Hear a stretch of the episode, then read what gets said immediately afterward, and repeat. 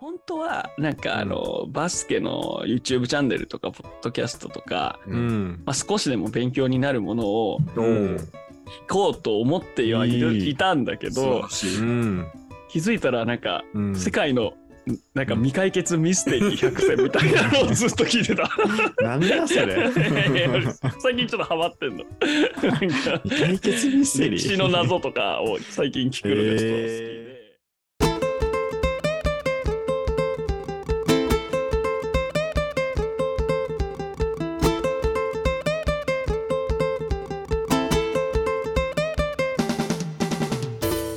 back to Basket Life on Air バスケライフを生きている3人によるバスケバラエティ番組です、えーどうもアメリカ育ちのバスケラバー地蔵ですこんばんは、ビッグモーです。大学でバスケットのコーチやってます。こんばんは。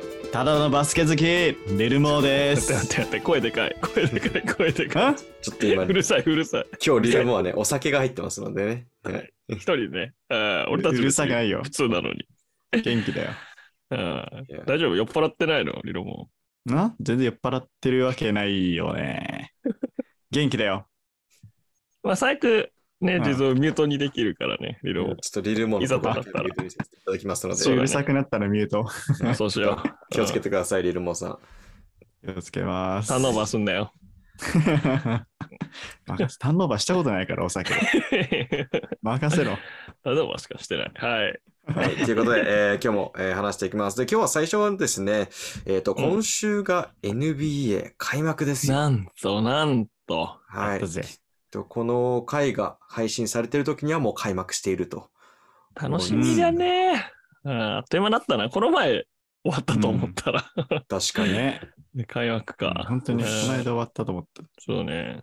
あの、NBA ジャパンゲームズがちょっとうん。エクサイティングすぎて、うん。完全に開幕のこと忘れてたっていうのが自分の感覚なんですよ、ね。そうだね。あ。俺俺たちの中では開幕してたね、すでに。開幕してたっすね。うん。ですが、まあ今回開幕するということで、ちょっと NBA トークを、えーしたいなと思うんですけそど、まあね、うん。具体的な NBA の話をするっていうのは我々のスタイルではないと思うので、ちょっと最近 NBA の中で起こってるニュース、あったニュースについてちょっと話していきたいなとは思ってまして。なるほど。興味持ってくれればね、これでね、うん NBA に。うん。で一つ目はですね、えっ、と、はいまあそれこそ NBA ジャパンゲームズで日本に来たゴールデンステートウォリアーズ、お人気チームですよ。去年のチャンピオンですね。はい。うんあのチーム内で喧嘩があったというニュースが先週ぐらい流れて、あーの、うんまあ、スタメン選手の一人、ドレーモンド・グリーンというね、まあ、リーダー的存在の選手が練習で、うんえー今、若きスターのジョーダン・プールという選手を殴ったと。わお。うん。わお。でそのニュースが出た2日後ぐらいに、その映像もリークされて、ねうんうん。そうなんだよね。SNS 見た？広がって、うん見ました、見ました。いや思いっきり振りかぶってます。結構言ってたね。右ストレート、渾身の。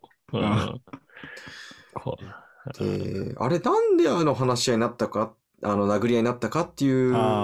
情報は出てないと思うんですけど、うん。まあ、いまあろいろみんな言ってるよね。うんそうね。どういう理由とか聞きました、ビッグも。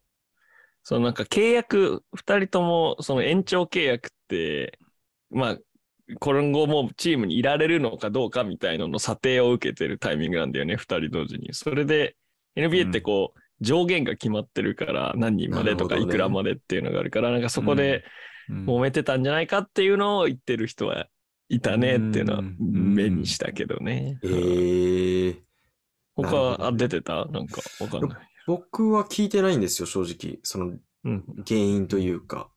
うんうん。なので、なんで喧嘩したのかなっていきいう。なり、いきなり殴った動画だけ見たら衝撃でしょ。う んただまあ、そのドレーモンド・グリーンっていう選手が元からちょっとそういうね、乱暴なことをしがちな選手で、実際の試合でもはいはいはい相手の、あの、ね、あの、お股は。ゴールデンボールを うん蹴ったりとかね。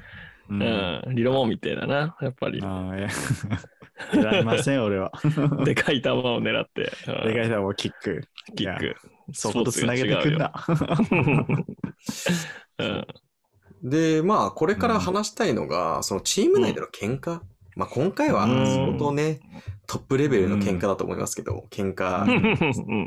喧嘩カテゴリーの中では。そうね。チーム内の喧嘩を今までしたことあるのかだったりとか、確かに。うんそれあったとしたらどうやったら仲直りというか、まあう、ん。チームケミストリーにもだいぶ関わってくることだと思うので、うん。うん。それをね、まあ、元の状態に戻すのか、もしくは戻せないのかみたいなね、話をちょっとしたいなと思いまして。なるほど。うん。なるほど、なるほど。喧嘩したことねえな。いや、おい。まあちょっと原理を探ったら、理論もなさそうだね。うんなさそううんなぜかっていうと、理論モーには怒りとかいう感情がないから、うんだし、人がイライラしてることにも気づかない。その 受信アンテナもへし折れてるので、うん。膝と一緒にへし折れてるから、うんずっと回線がゼロのまんまですね。そう 喧嘩だらね。うん俺はね、あのね、大学バスケは、その、学年一人だったから、後輩と喧嘩とか先輩と喧嘩ってのはなかったんだけど、うん高校時代、野球部では一回ね、なんか胸ぐらつかみ合うような喧嘩したことある。へえ。チームメイトと。うんうん。それどういう理由で、いや、なんかちょっと黒歴史っちゃ黒歴史で恥ずかしいんですけど、はいはい。あ、聞きたい聞きたい。うん。聞きたい。なんだろう。初めて聞くな。まあちょっと手短に話していくけど、なんかチームメイトの一人が、その、うん自転車をね、なんかパクっちゃったのを窃盗しちゃって、まあ要はうんダメですよ。で、うんまあなんか補導されるみたいな事件があってさ、で、結果出れたんだけど、なんか大会辞退ししないといけないみたいなチームミーティングがあって、う。ん。でうん、なんか俺ちょっと感情が高ぶりやすいタイプだから、う。うんんちょっとこう、こうな込み上げてきちゃって、結構泣いちゃったの。泣いちゃったって言うと恥ずかしいけど、こう、うん。みたいな感じで、やってたらはい。なんかキャプテンがそれにブチギレて、あれ泣いたって解決しねえんだよみたいな感じで俺の胸ぐらを掴んで、うん。ななぜか俺が。で、なんか俺もそれで逆ギレして、なんか、あうんなんかな何言ったか分かんないけど、しょうがねえだろみたいな。しょうがねえだろもう意味わかんないんだけど、泣いちゃったんだからしょうがねえだろって。開き直りじゃん。泣きながら。それでわけわかんない。キャプテンとなんか胸ぐらつかみ合って、周りがおいおいみたいになったのはあったね。で、まあ仲直り、もともとね、なんだろう、同じチームだけど別グループみたいな、別に仲悪くはなかったんだけど、つるんだりはそんなしてなかった。はいはい。うんで、結局そんな感じだったね、ずっとね。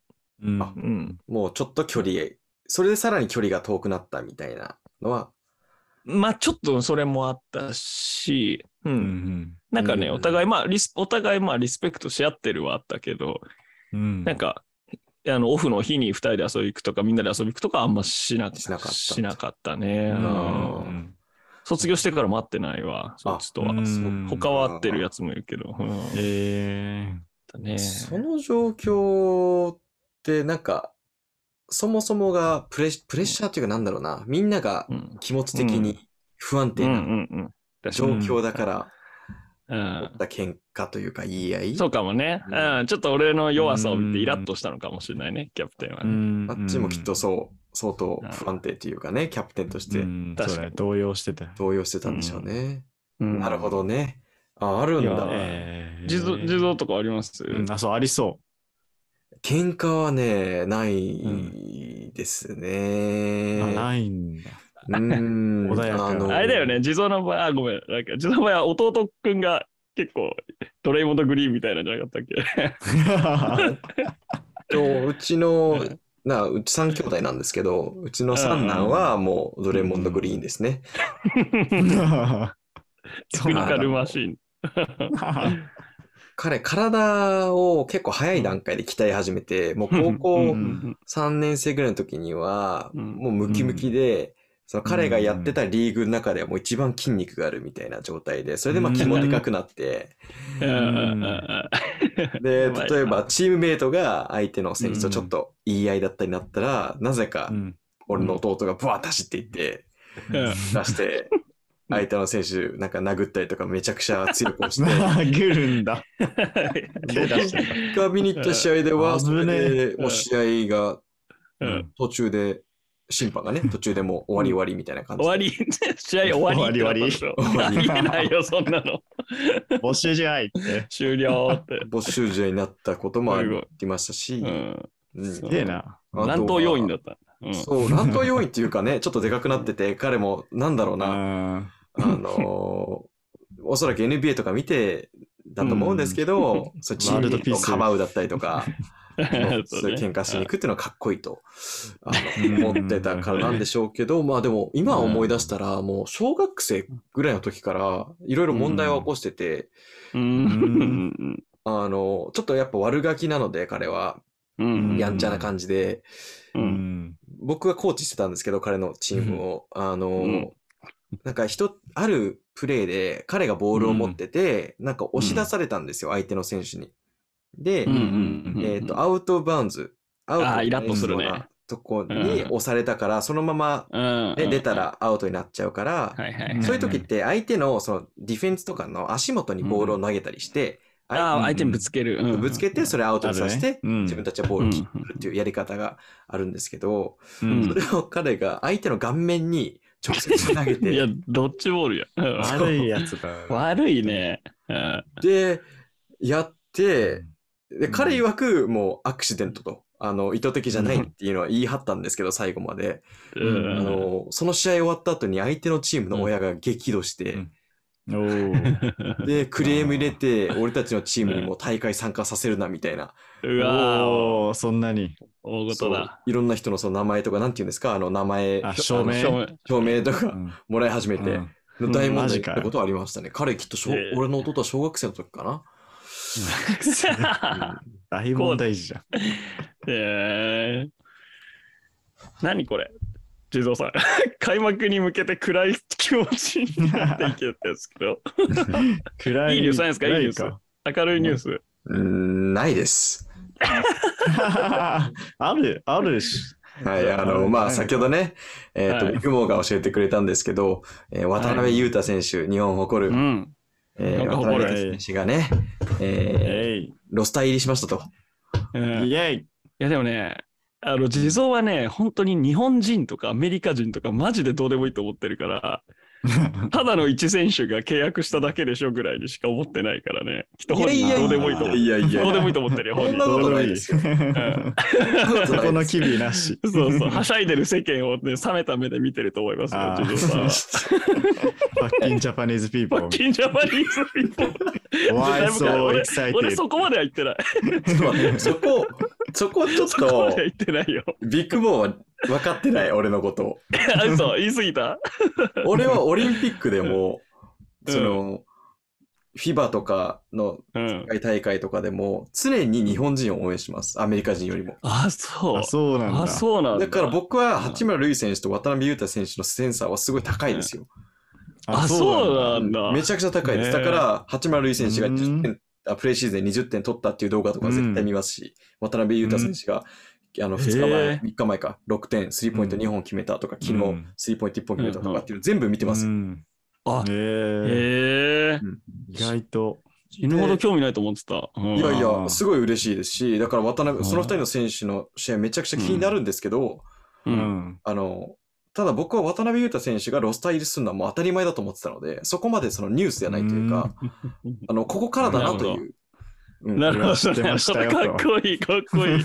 俺は確信していた。驚きはないよと。うん だからもうロスター入りっていうか、まあ、もう確定するだろうなっていう。だからここでちゃんとベンチプレイヤーとして、セカンドうん。ラインナップとして活躍できるのかっていうのが僕は今年見たいところなんで、うん。いや、これはもう楽しみですよ。本当に。うん。おー楽しみ。リロリロもなんか感じてんの？んユータ渡辺のニュースに。うん。いや、もうめっちゃ嬉しいっすね。嘘つけよ。ええ 俺もずっとハイライトとか見て、うん。で、なんかネットのニュースとか見て、あう、ん。なんか二人、なんか渡辺のライバル、なんかポスト争ってた二人がカットされました、みたいな。うん。でも、うんほぼロスター確定です、みたいなニュースが出てて、おうんー、来たーって、テンション上がりましたよ、僕。なんで信用してない？え、ど、どうやってそれをセレブレーションしました、リルモンは。セレブレーションしました。うん。どうやってその気持ちを表現した？表現したかっていう。表現。踊りなのか、あの、うん絵なの声を一人で発して。うん一人で部屋で、うわーって。で自分の胸を両手で強くダダダダダってド叩いて。ラミングして、不審者だろ。通報されるな。すげえな。俺、祝わないといけなかったんだ。いや、理論はもう、なんか日本人とかアメリカ人とかそういう話じゃなくて、うん。もうなんか感情というものを失ってるから、ああ、渡辺ダンク、スリーポイントはすげえ以外の感情がないと思ってんだ、俺。死んでる。心が死んでる。ああ。信頼がゼロだったな、ビッグモーの俺。俺は俺でひねくれてるからさ、渡辺が残ったってことはカットされた人がいるわけでしょ？うん。なんかそれを思うと、なんかあんまり、で喜ぶかどうか、なんか別にそれは、うんあなたもまた変なひねくれ方してるね。本当もう。本人が喜ぶのはわかるけど、別に周りが喜ぶことじゃないといううわ、か。もうめんどくさい。めんどくさい。めんどくさいあなんだこれ。失敗。NBA 開幕スペシャル失敗ですね、これ。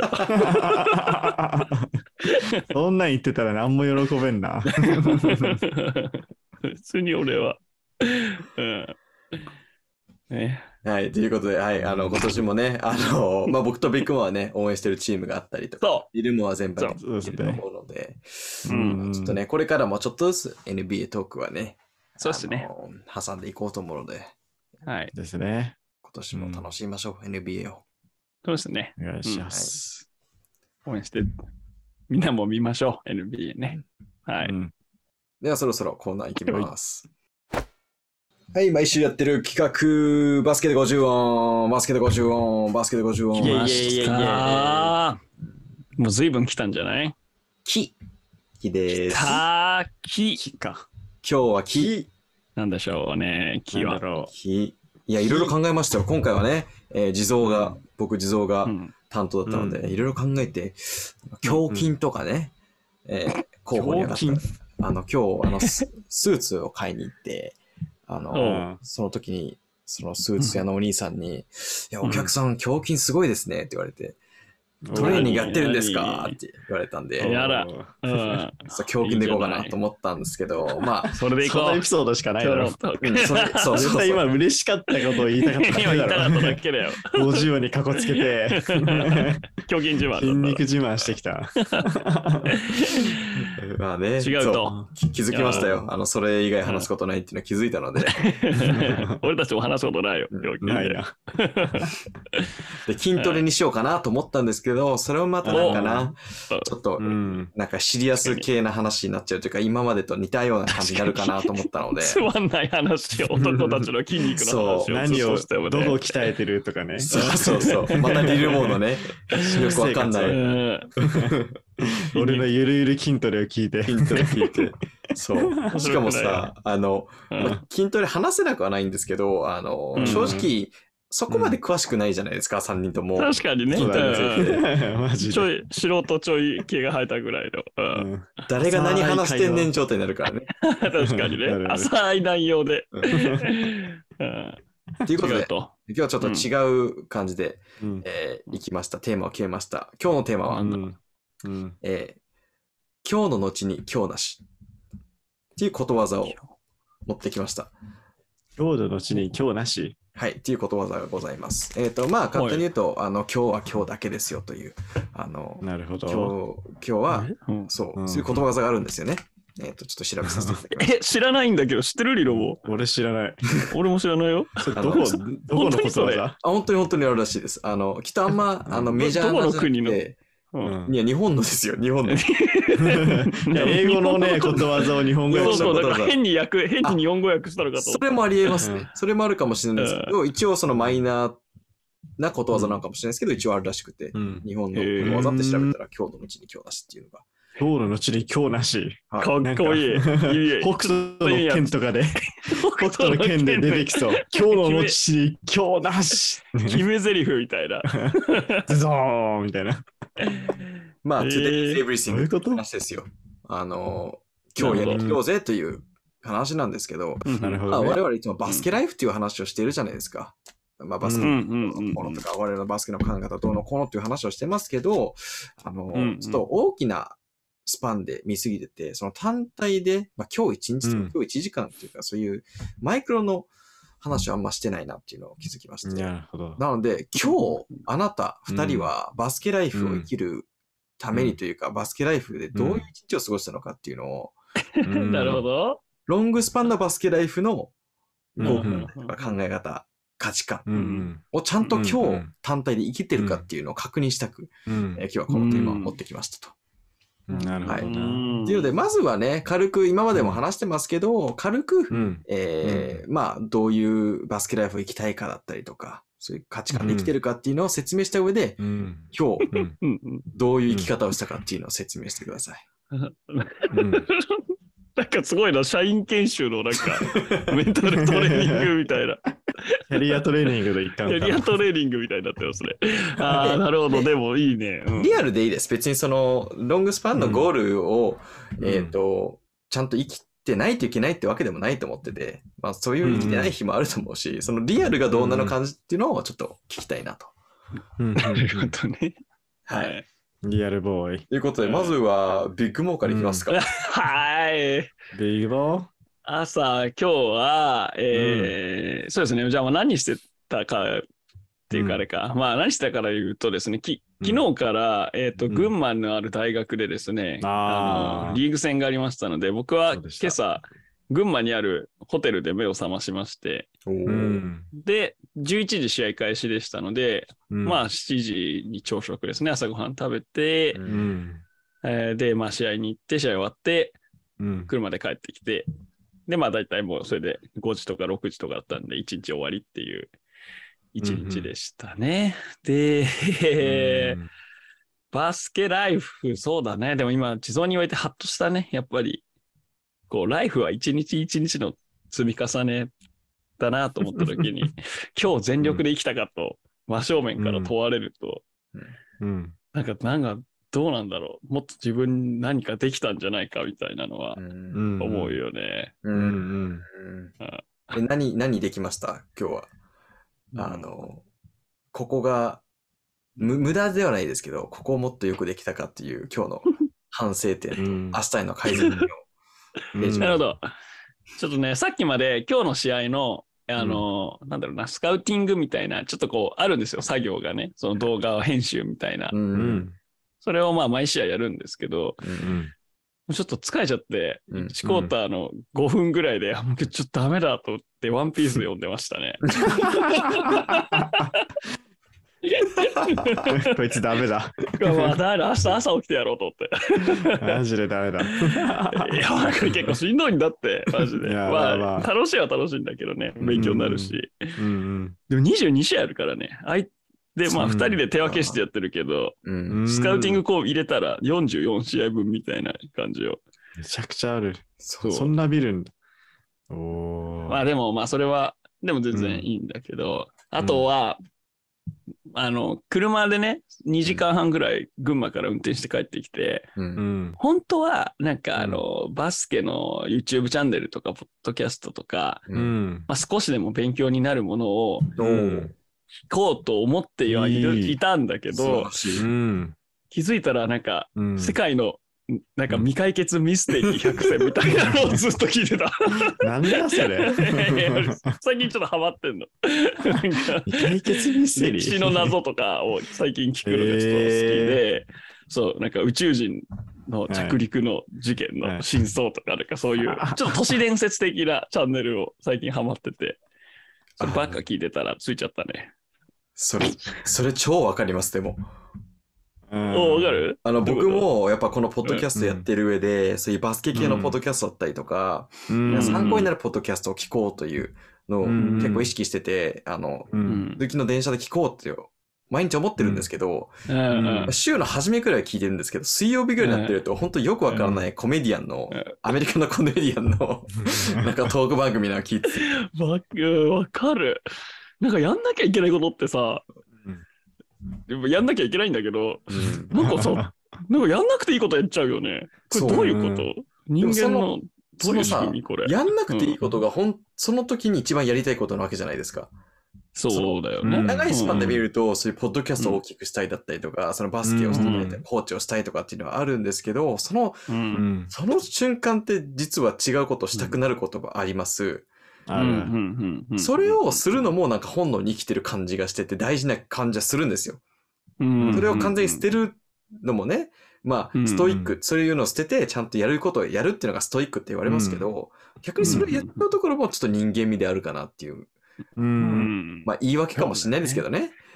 うん。いやーなんかね、昨日の夜ね、そのコーチ陣で、ちょっとまあ、はい。まあちょっと軽く飲みながらいろいろ話してる時に、うん。いわゆる日本の名将、もうすごい強豪校の監督さんとかコー。チのエピソードをちょっといろいろ教えてもらったんだけど、そのメディアとかでは出てこない。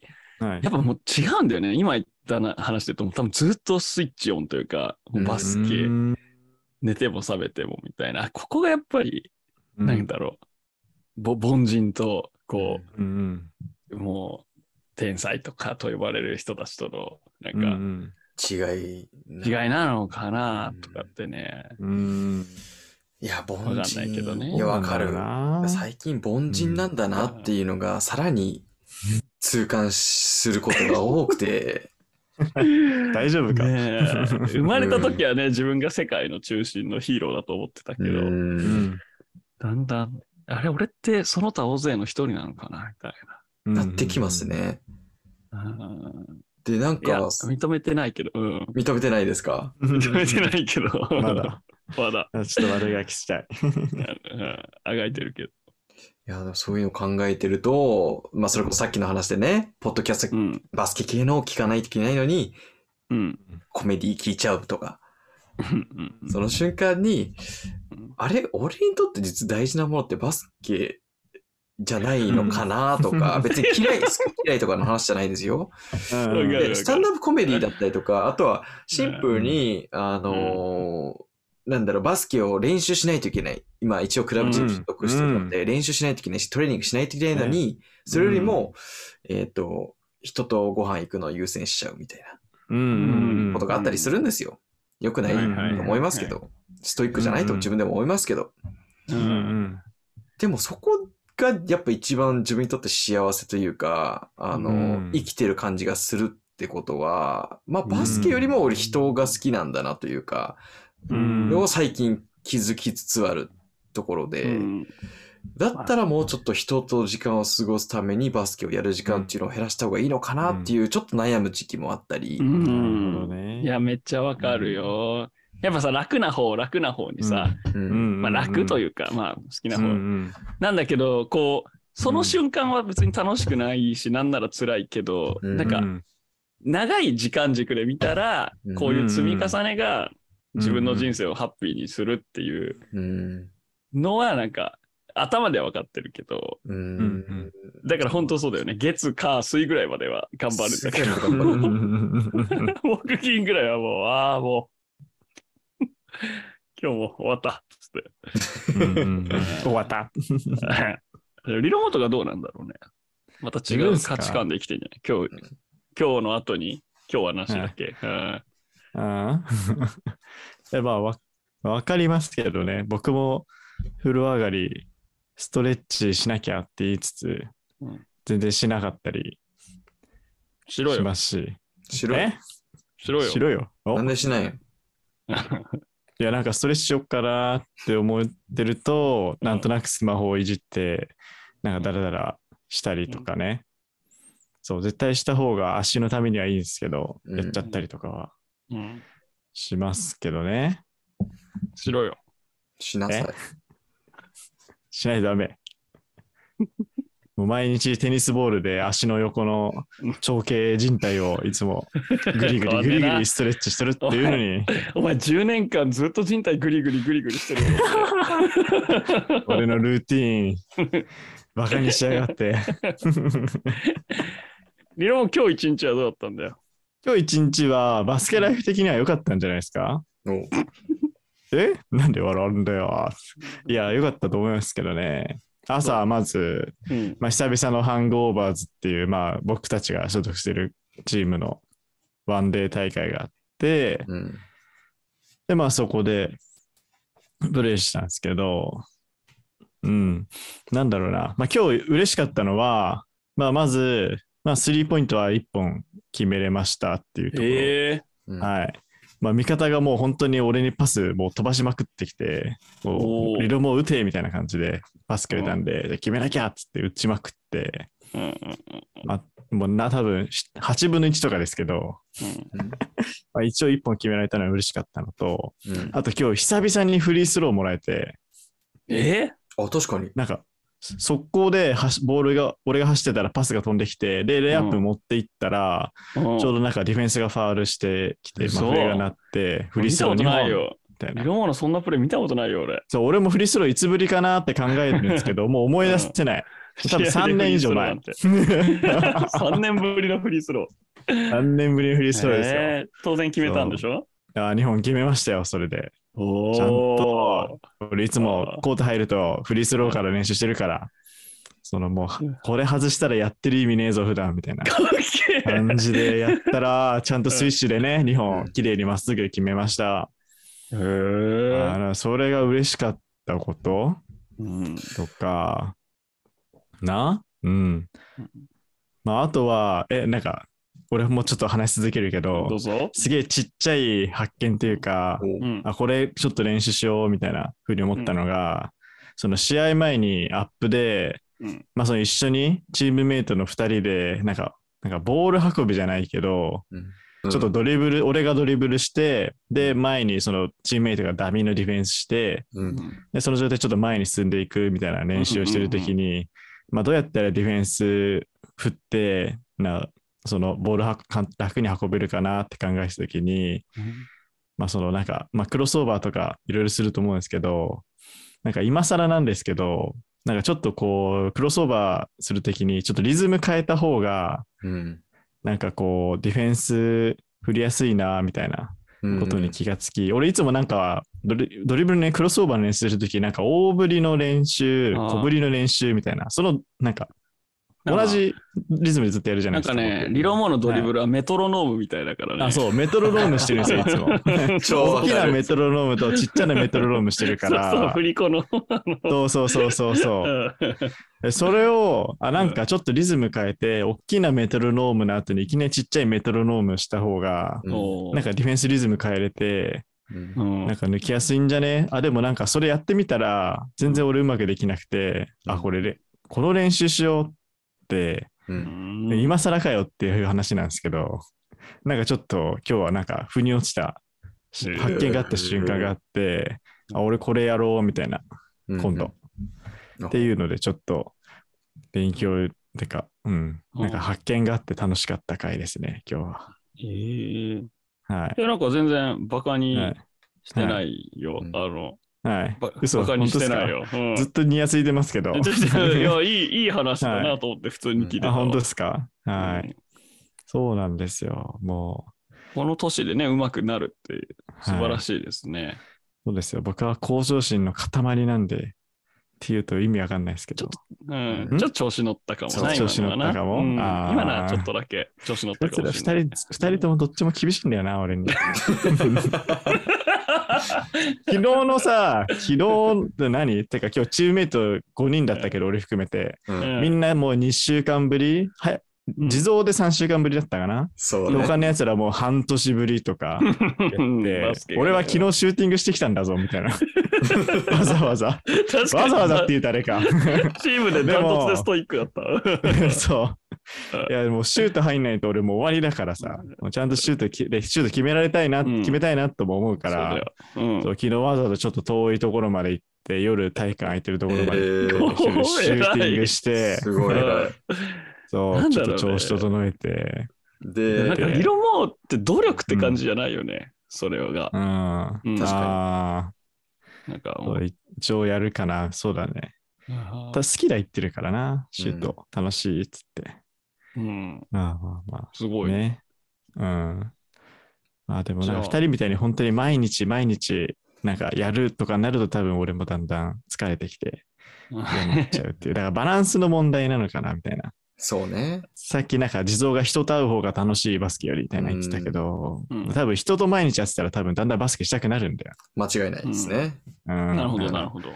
なんだろうな、なんかやり続けなきゃいけないって、ある意味プレッシャーになるから、うん。しうんなんか気持ちに負担がかかるから、その負担をリリースするためになんか違うことやりたくなっちゃうのかな、みたいなことを思ったりしたけど。なるほど。なるほど。なるほど。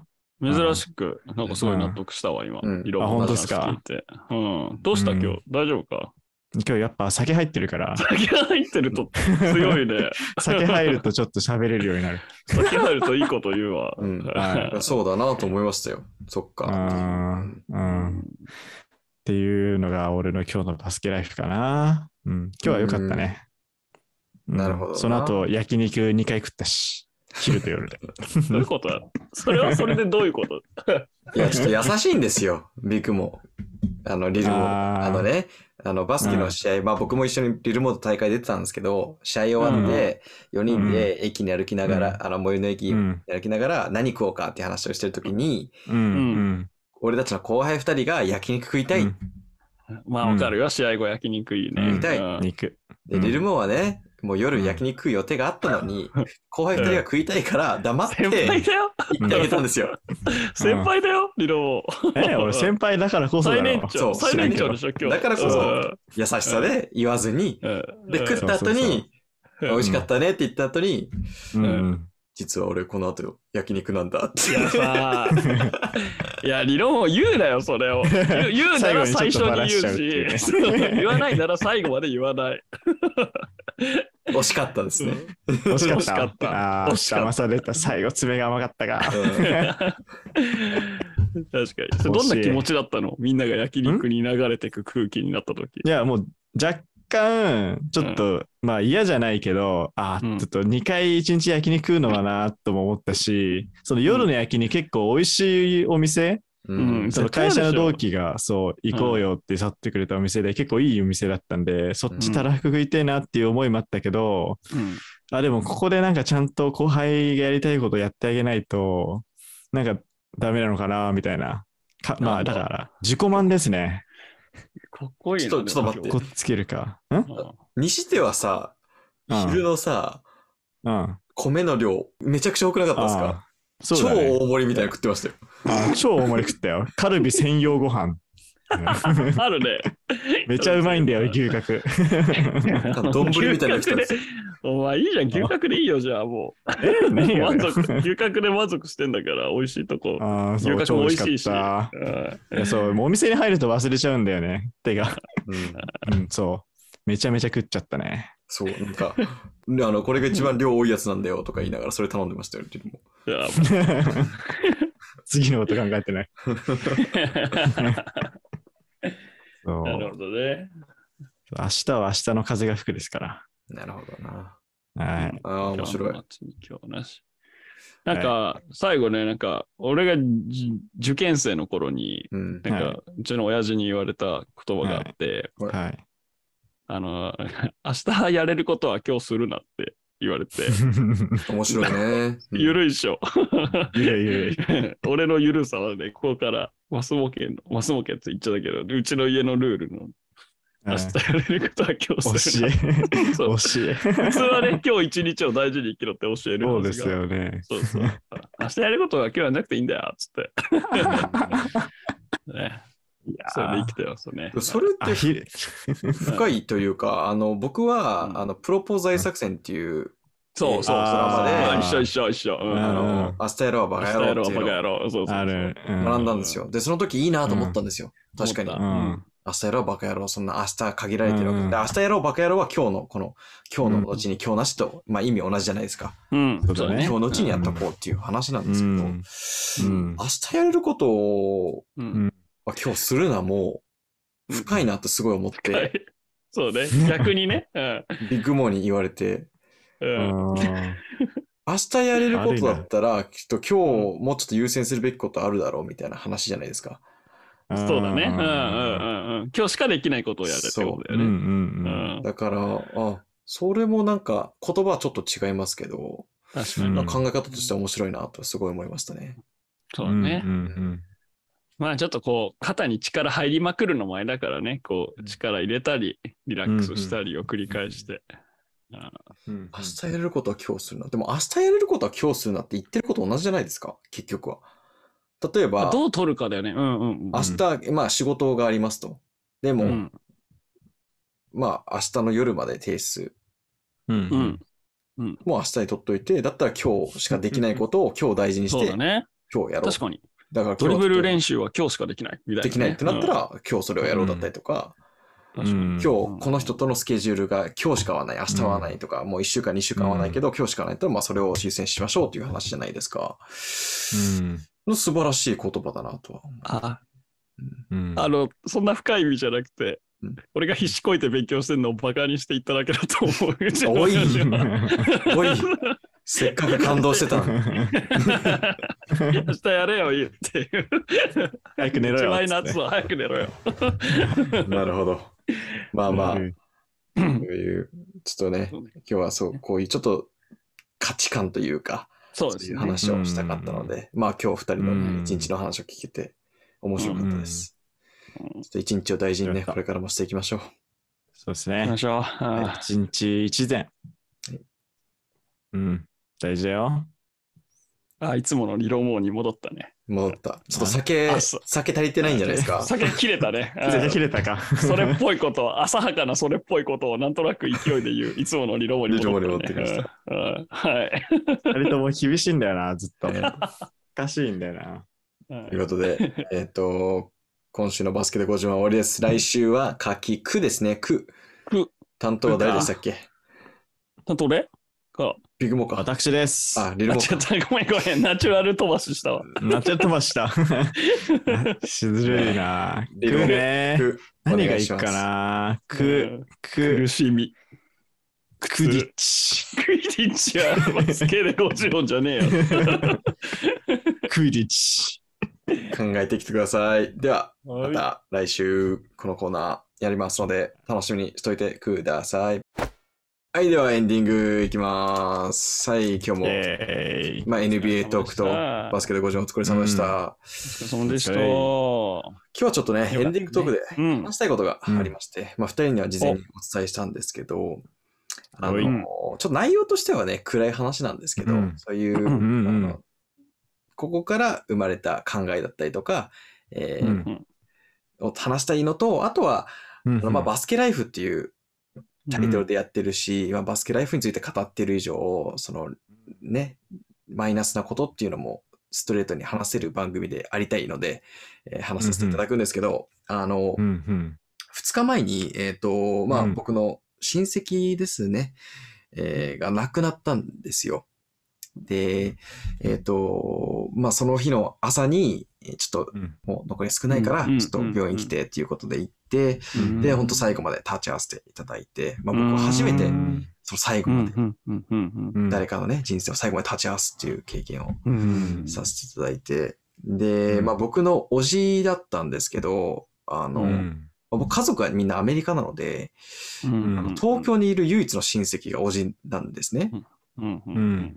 うんうんうんここね、5年僕が日本に引っ越してからは2、3回ぐらいしか会えてないんですけど、まあ、うん。振り返ったら自分にとってはすごい大事な存在というか、お世話になった存在で。うん。で、まあ、あの、ちょっとね、あの病気になって亡くなったんですけど、うんうん。あの、それでね、あの、いろいろ気づけたというか、あの、うん。そのおじとの思い出いろいろ考えたことをちょっと今日話したいなと思いまして、うんあの、僕のお母さんの弟なんですよ。うんうん。うん。で、その人がですね、まあ、ビッグモーには以前話したことあるんですけど、うん。あの、もう本当50代になってから、なんか劇団に入って、趣味を、なんだ、優先していきたいということで、あの、うん。中央線の阿佐ヶ谷っていうね、その、うんうんあの、は俳優だったり、俳優とかね、うん。俳優目指してる人と劇団員とか、お笑い芸人とかがうん。多く住んでるところに住んで、もう50代なのに、そこ住んで、その趣味のある、その演劇っていうのを、えーうんいっぱいややりながら、まあ、あの、仕事をサイドでやりながらっていう生活をしてた人で、うん。で、昔はもうめちゃくちゃアスリートで、高校時代とかはもうしょ、あの確かスポーツで、野球で高校も行ってみたいな。すごいえあの、身体能力も高い人で。で、僕が会った頃から関わってる中で一番かっこいい人だったんですよ。大人として。で僕は、そう、き昨日、その、ね、一番最後まで一緒にさせてもらって、あ、俺、かっこいいっていうきっと考えというか価値観をもらったのこの人かもしんないみたいな。うん振。り返ったら。うんえーあの、いつもね、あの、短パンですごいもう元気な格好なんですよ。短パンに T シャツみたいな感じで。えで、僕会った時から左耳にピアスして、へえ、かっこいい。この人がピアスしたらこれピアスしたいって何度も思ったことがね。へえ。で、いつも笑顔で、うん。うん。で、あの、子供扱いしないんですよ。僕が子供の頃から。うん。他の親戚とかはね、なんか大きくなってね、だったりとか、あの、なんかちゃんとお母さんの言うこと聞きなさいみたいな子供扱いな感じで話してくる。まあ当たり前なんですけどねう、ん。人が多かった中は、なんかそういうことあんま言わずに、結構常にフラットな目線で話してくれた人で、うん。そういうのがね、なんか2日前。うん。のことがあって、いろいろ思い出して、うん。自分にとっては年、2年に1回ぐらいしか会わない人だったのに、そんだけインパクトもらってたんだなっていうのに気づかされて、うん、すごいなんか、また感謝の気持ちというかっていうのが生まれてきたんですね。で、えっ、と、まあ、これはね、自分がこのエピソード話したかったっていうのもあるし、ちょっと自分の今のね、感じてることを言葉にしたかったっていうのもあるんですけど、まあ、お二人もね、あのーやっぱ、かん、考えてほしいってちょっと上からなんですけど、うんなんか意外とそんなに時間を過ごしてないというか、うんうん最近は会ってないけど、この人にすごい影響されたなみたいな人いると思うんですよ。考えたら。うんそれをちょっとなんかシェアしてほしいなっていう。俺はまあ、そうだな。何人かいるけど、まあ、パッて話せるのだと、うんちょっと思い出したのは、高校の体育の先生かな。えーで、しかも高校の体育の先生って言うと、俺バスケ部だったからバスケ部の先生って思っちゃうかもしれないですけど、うん。まあもちろんバスケの先生にもすごいいろいろ教わったし、そうないい先生だったんだけどもう一人ちょっとなんか印象に残ってるのが、なんか陸上の長距離やってたうん。先生。ううん。んでその人現先生やりながら現役でそのマラソン選手長距離選手やってたからうん。そうマラソンぐらい長距離の選手だったかな。もう家がその学校からすげえ遠いんだけどうん。毎日多分その重たいさその体育の授業で使う器具とかをリュックに入れて背負って毎日走って学校来てで帰ってう帰る。で授業とか遅い日多分わかんないけど9時とか10時ぐらいに終わってもそっからラントレをしてうんみたいな感じですごいストイックな人でなんかうん。ある日とかなんか授業の日とかなんかすごい大会前の追い込みだったらしくってうん。で、なんかいきなり授業中に、いやー、ちょっと追い込みすぎて、ストレスでちょっと円形脱毛症になっちゃったよ、ははみたいな感じで、なんか、そう、すげえ、そう、そんなんなるまで追い込むぐらい、なんか、すげえ人で、なんか、すごい、なんか、コツコツやってるのがすげえなって思ってたんだけど、ううんんで、俺、高校の時にバスケ始めたから、うん。まあバスケ楽しくて仕方がなくて、うん。俺、授業の10分休みも体育館行ってシューティングしてたんだけど、うん。そう。で、ずーっとやってたのを、なんか、その陸上やってた先生も見ててくれたみたいで、うん。そんななんか喋ったことないかったし、うん。そこまでめっちゃ仲がいいってわけじゃなかったんだけど、なんかある日に、うん。なんか、えっ、と、リールモーはすごい毎日、なんかそうコツコツ10分休みを練習しに来て、すごいそういうコツコツやるのって、すごいいいと思うから、なんか、それはやり続けた方がいいよ、君のいいところだよ、みたいな感じで言ってくれて、うん。でそれがなんかその、まあ、結構自分もその人のことなんかすごいなって思ってたからそういう人に褒めてもらえてうん。なんか嬉しかったし、まあ、なんかそうコツコツやるのは自分のいいとこだと思うからずっと続けていこうって思ったの。かな、うん。っていうのが一個パッと思いついたかな、なるほど。ううん。ん卒業してから会ったりしてないの？いや合ってないし多分もうやめちゃったんじゃないかな、うーん。そうぐらいだけどなんかちょっとインパクト残ってる。なるほどね。うん。いいね。またどこかでね再会できるといいねそうですね、年賀状とかねやり取りあればもうああ、そうです。最近ないか、そういうのもな。そうマジでもう名前もちょっと若干うろ覚えぐらいうん名前覚えってどういうこと？の そんなエピソードとねすげえなってのだけ覚えてる。ああ、いいね。そこでう。うんん。経験が、まあ今でも残ってて、きっとこれからもそうレルモンの人生うんに影響していくっていう意味ではね。そううんそうそう。なるほどね。ビッグモンは。はい。そうですよね。まあ、地蔵がその話をしてくれたときに、うんでまあ、バスケのチャンネルだからあんまりここの場ではそんな話してないけど、結構俺ここ1、2年は、なんか人の死みたいのが考えるテーマでずっとあって、うん。というのも、あの、まあ俺山梨に一人暮らししてるうんんだけど、結構聞かれるんだよね。なんでそんなとこに一人暮らししてんの？うんみたいなんだけうどん、確かに。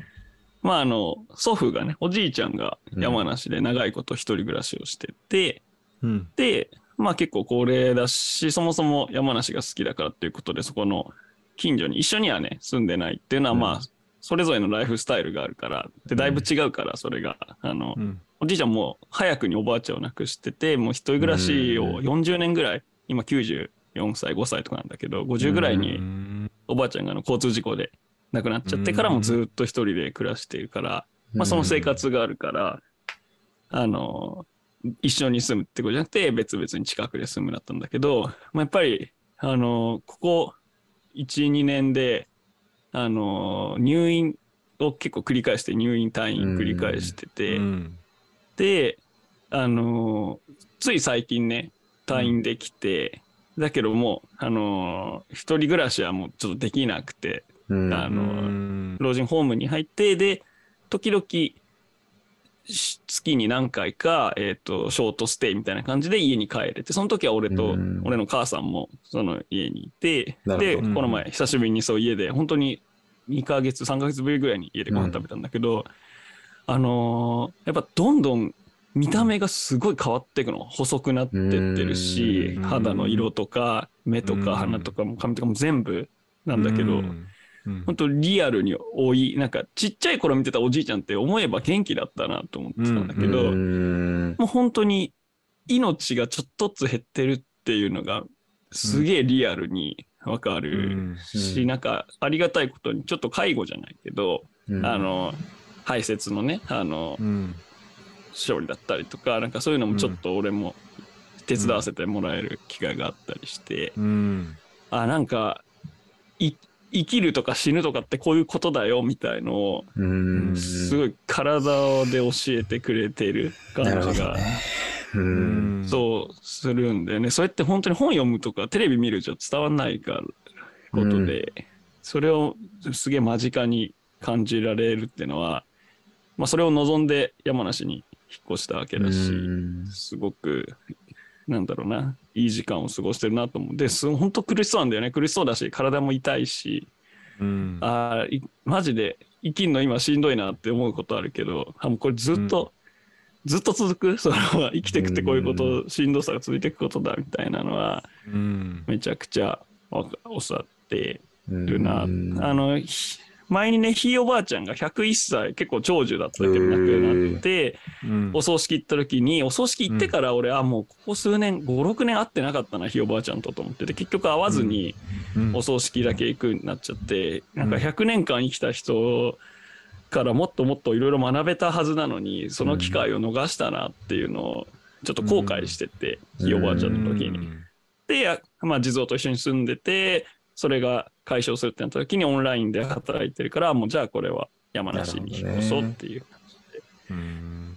で、なんかね、絶対、絶対来るからうん。死ぬって逃れられないから、大事なのは大会とかと一緒あの準備することだなって。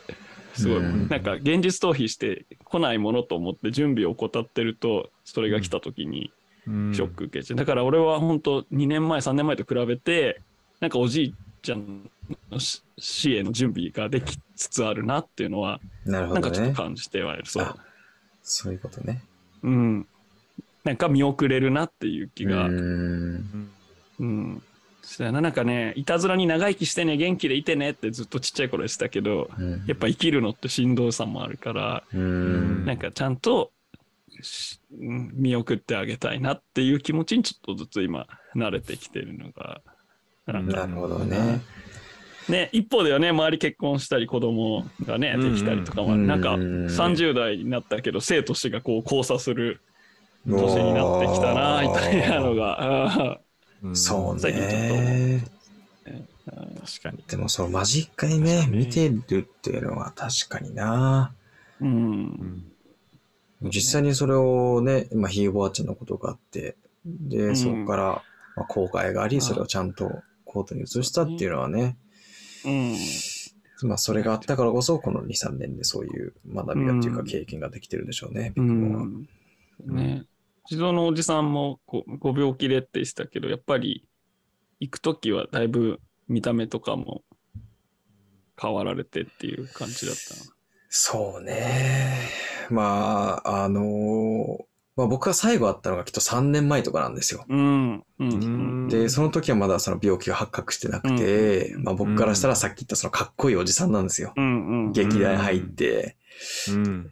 でうん、かっこいい人とイメージだったまま、3年ぶりに、えー昨日病院で会った時にはもう、ん痩せきちょっと驚くよね、最初ね。う。ん、驚いて、でも、あの、うんちょっと話す時間はたので、まあ3年ぶりに話して、うんあの、で本当ね、交わした言葉はそんな多くなかったんですけど、うん。うん。まあ、俺来たよ、みたいな。きっと俺の、うん俺のお母さんも一緒にいたんで、俺のお母さんの弟なんで、うん俺のお母さんもいて、うん俺のお母さんが、あの、あき、あきって言うんですけど、あきって言うんですけど、うんあき、あき起きたよっていうのを伝えて、あー、あき、みたいな。うん。え笑顔で、結構絶対苦しいのに笑顔でね、あの、うん話してくれて、なんかおい、お嫁さんできたか？みたいな。お嫁さんどう？どう？みたいな。いや、お嫁さんじゃない、まだまだね。まだ彼女なんすよ。つって。いや、お嫁さんになってくれるよ、絶対。みたいな。すごい笑顔で言ってくれて。うんそう。で、まあその笑顔でなんか目で、言葉以上にその目でなんかちょっと会話できた気はしてて。うんで、その時に、まあやっぱこう5年引っ越してね、日本に引っ越して5年経って2回ぐらいしか会ってない。あ、もっと会えたなとかね。あの、なんだろう、まあ俺あんま後悔しないタイプなんですけど、うんあうんもしかしたら、もうちょっとうん時間過ごしたかったのかもなみたいな。あっち、あの、うんおじさんがね。うん。おじさんって娘さんがいるんですけど、息子とかもいなくて、で、うん。奥さんもいないので、今、うんきっとそういう寂しさもあっただろうし、いや、もしかしたらそういう、なんだろう、げしかも俺のこと昔からね、可愛がってくれてるから、うんああ、もしかしたらそういう、なんだろう、二人でもうちょっと、なんだろう、飲みに行ったりとかしたかったのかもな、てかししたかったなって自分の気持ちもあったり、うん。うん。だから、まあ、あの、本当最後に一緒にその時間を過ごせてよかったなっていうのを思うのと、うんまあそこからうん。もうちょっとね、やればよかったっていう。で、あともう一つすごい感じたのが、そショックっていうかびっくりだったのが、その亡くなった後の体を見。させていただいて、すごい衝撃というか、なんかね、違和感を感じて、うん、なんか、その人おじさんにも見えなかったんですよ。僕からしたら。体はもうもちろんそうなんですけど、もうおじさんに見えなくて、うん。なんかおじさんは僕の中ではもう違うとこにいるなっていう認識へになっちゃって、うん。あ、だから本当魂と体がもう分かれたんやなっていう感覚だったんですよ、うん。僕その時に。あ、で、魂は、どっかでもうなんか笑顔のおじさんが見えて、だからなるほど、なるほど。亡くなった後の体見て僕は悲しみっていうのがあんまなくて、うん。もちろん会えなくなっちゃ、会えないんだ、本当に会えないんだっていう寂しさはありつつも、あ、でもどっかで今笑顔でいるなっていう、なんかううんん。気持ちがあって、そこはすごい不思議で、今まで経験したことなかったので、だから本当その魂っていうことを、俺今まであんま意識して生きてこなかったんですけど、あ、うん。本当魂って人間あるんやなっていうか、そのエネルギー、人間としてのエネルギーがあるんやな。あ、それをもうちょっと自分鍛え上げないといけないな。ただまあそれをね、表現するために体っていうその、うん、なんだろう、まあ自動車だったらそのね、ボディっていうのをちゃんと健康の状態でキープしながらその魂っていうのを鍛え上げて、それをいかにこれから生きていく上で表現していくか大事なんだなっていうのを考えさせられた一日でした。っていうね。うんねちょっとセンシティブな話なんだけど、言っちゃっていいのかわからんけどね。いやなんかやっぱりバスケと紐づけながら聞いちゃうんだけどさ、うん今日の試合もさ、もうギリギリのいつぶっ倒れてもおかしくないもうラインで戦ってる選手とかがさ、うんこう、魂を見せるわけですよ、プレーで。うんなんか、あ、だからロボットがやってるんじゃねえなっていうね。そうね。うん。人間の肉体があってそこに何かが宿ってるっていうのはうんうんね、なんかか感じる。スポーツってそれ感じるし。感じるっすねまあまさに、うん。実はまさにその生命の、その境界を超えたタイミングに立ち会ったっていうのは、うんね、なんか、それこそリアルじゃないと経験できないことがあったんだろうなっていうのをね、うん聞いてて思っとたわ。これで人生観とか変わるんだろうなって思いますよね。まだまだその整理できてないですけど気持ちとかね。うん。なんでまあそういうことがあってまあいい、うん。なんだろうな。いい経験とは言わないですけどうん、まあいい時間を過ごせたし、そうう、うんん。いろいろもらったので感謝もありますし。まあもちろん寂しさもあるという。はい、うん。話なので、ちょっとまあね、うん。これから、我僕はこれからちょっと気持ちの整理をね、していきますし、まあそれこそ僕よりも、あのよ、まあきっとこのラジオも聞いてくれるお母さんの方がね、いろいろ心整理しないといけないことはあると思いますけどね。まあ。れですよ。うん。なんか なんかね、四十九日とか、あのうん。決まってんじゃん、あのセレモニーがなくなった後のさ、あ、ありますね。うん。なんかね、うんまあもちろんぶいろいろ宗教観のあれだけど、うん。49日間はまだいるらしいよ、こっちに、魂を。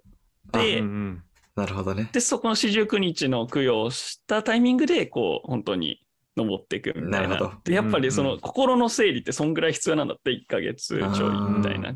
なんかある意味、科学、うん科学的にもって言っちゃうとなんかあれなんだけど、うんあの、そういった面でも、そういう伝統とかって、なるほどね。すごい大切なんだって、こう、心を整理したりするのに。うんうんねやっぱりそういうの一個一個大事にしていくまあってそうね、じっくりいいのかもそこはなって。ううんん。やっていこうかなと思うので。まあ、あのでね、そのおじさんが、まあアスリートで、まあ僕もバスケ好きだっていうことで、すごい体幹を鍛えろっていうのをすごい言ってたんですよ。僕はもう中学生ぐらいの時から。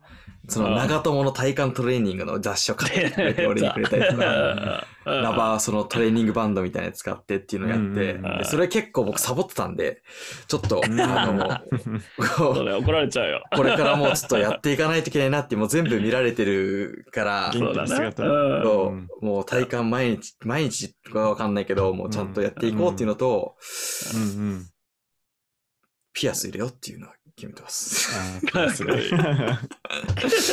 いいね。かっけえね。うんちょっと次会う時にはピアス入ってるかもしれないんで、そこはちょっと。うんオッケーそうだね。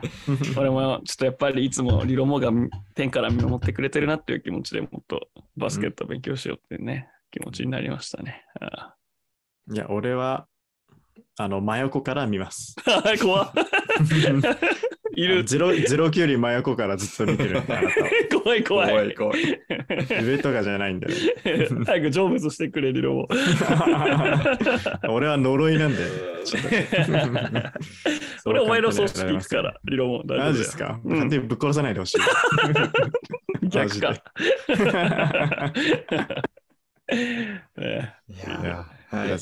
ていう、はいちょっと自分の、はい、はサービスを話させていただきましたけど、えうん。うん。ああともう一つね、その人に会わないとなっていう、さっき、あの、違うコーナーでも言ってたのは、もうこの件があったからこそなんですけど、なるほどね。もう会わないとなっていうのをすごい感じてて、ズームとかじゃねえなって、会わないとなっていうのはすごい今の、モチベーションが ここ高くなってきてるんで、なるほど。はい、会うきっかけバスケしよう、バスケ。うん。やりましょう。やりましょうよ。ちゃうぜ。ああうん。はい、ということで、はい、えっ、と、今日はここぐらいにしておきます。皆さん、今日も聞いていただきありがとうございました。これはね、毎週、金曜日のえー朝8時にえー配信していますので、ぜひ来週も聞いてください。ツイッターの方、えービッグモー先輩が頑張ってくれてるので、ぜひツイッターの方も、あの、コーチのつぶやき、大学2部バスケコーチのつぶやきっていうのをね、えーぜひ見てください。はい、何かラストコメントありますか？リルモビッグモー。何回またビッグモーじゃないの？あ、ごめんごめん、俺なんだか、ここに来て連携ミス。はい。ぜひね、あの、また1年後とかに聞きたいね。今日の収録会はね、ぜひね。確かにね。時々ね心境の変化はい。ね。うん行きましょう。はい。はいい、い回だったと思います、とっても。はい。うんありがとうございました。では、はい。Everybody have a good Friday, have a good weekend, and have a good basket life. どうぞ素敵な一日を。